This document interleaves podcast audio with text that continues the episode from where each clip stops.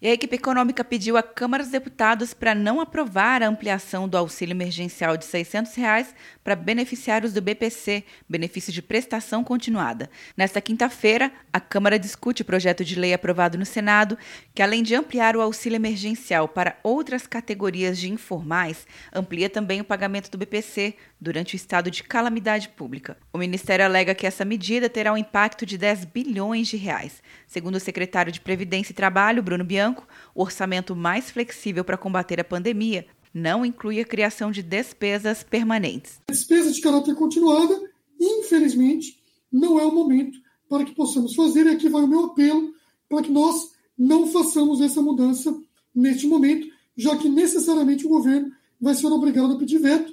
Caso não o faça, o presidente pode incorrer em algum crime de responsabilidade. O Ministério da Economia também defendeu a retirada do programa de auxílio ao emprego, que já consta na medida provisória que permite a suspensão dos contratos de trabalho, segundo Bianco. E fará com que nós tenhamos, caso ele seja aprovado, que alterar, que dar passos atrás. Então, todos esses 1 milhão e 800 de empresários que já aderiram e de empregos que já foram preservados podem ter um retrocesso. Se aprovado, o programa de proteção ao emprego vai custar aos cofres públicos 114 bilhões de reais. A medida que já foi aprovada pelo Senado obriga o governo a pagar parte dos salários dos trabalhadores durante a pandemia para preservar o emprego por até um ano após o fim do estado de calamidade pública.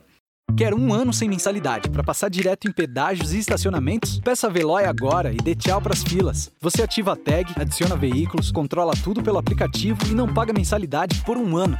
É por tempo limitado. Não perca. Veloy. Piscou, passou. De Brasília, Luciana Castro.